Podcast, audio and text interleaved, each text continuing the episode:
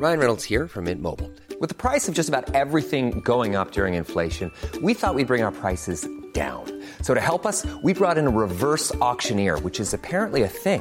Mint Mobile unlimited premium wireless. Ready to get 30, 30, bit to get 30, bit to get 20, 20, 20, bit to get 20, 20, bit to get 15, 15, 15, 15 just 15 bucks a month. So, Give it a try at mintmobile.com slash switch.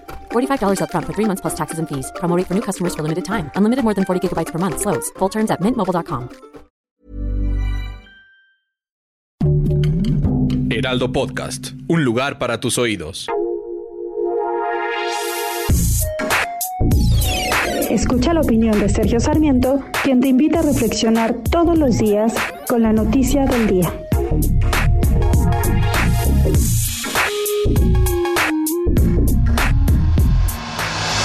Dime de qué presumes y te diré de qué careces. Esto es lo que nos dice la sabiduría popular y como siempre hay algo de razón en esta sabiduría popular. Veamos por ejemplo la afirmación constante del presidente de la República Andrés Manuel López Obrador que él no es un hombre de venganza, que no se le da la venganza y que además permite que las instituciones de procuración de justicia como la Fiscalía actúen con total independencia. No hay ningún indicio de que eso sea verdad. Hemos visto, por ejemplo, cómo la Fiscalía General de la República eh, se concentra de manera de manera excesiva, se concentra de manera sistemática en atacar a quienes han sido críticos del régimen o del propio de la propia persona de Andrés Manuel López Obrador.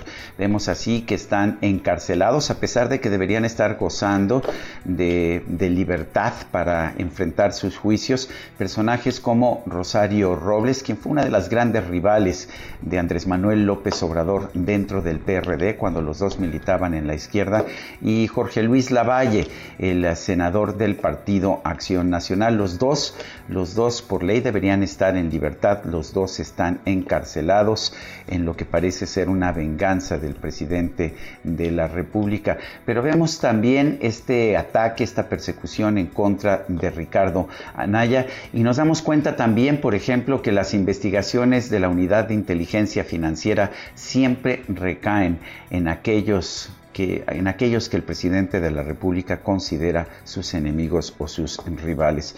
Me parece que esto es un error por supuesto porque la justicia debería aplicarse a todos por igual.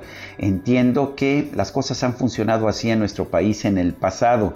Enrique Peña Nieto, por ejemplo, persiguió también a Ricardo Anaya, a quien acusó de fraude, solo para que dos días antes de terminar su sexenio, la Procuraduría General de la República reconociera que no tenía pruebas en contra de él.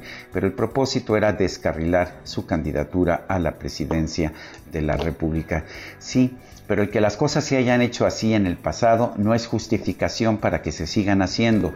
El propio presidente de la República nos ha dicho que no somos iguales, que él no es como eran los mandatarios del PRI o del PAN.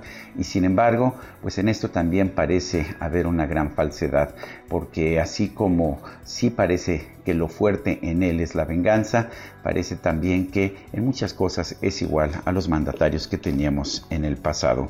Yo soy Sergio Sarmiento y lo invito a reflexionar.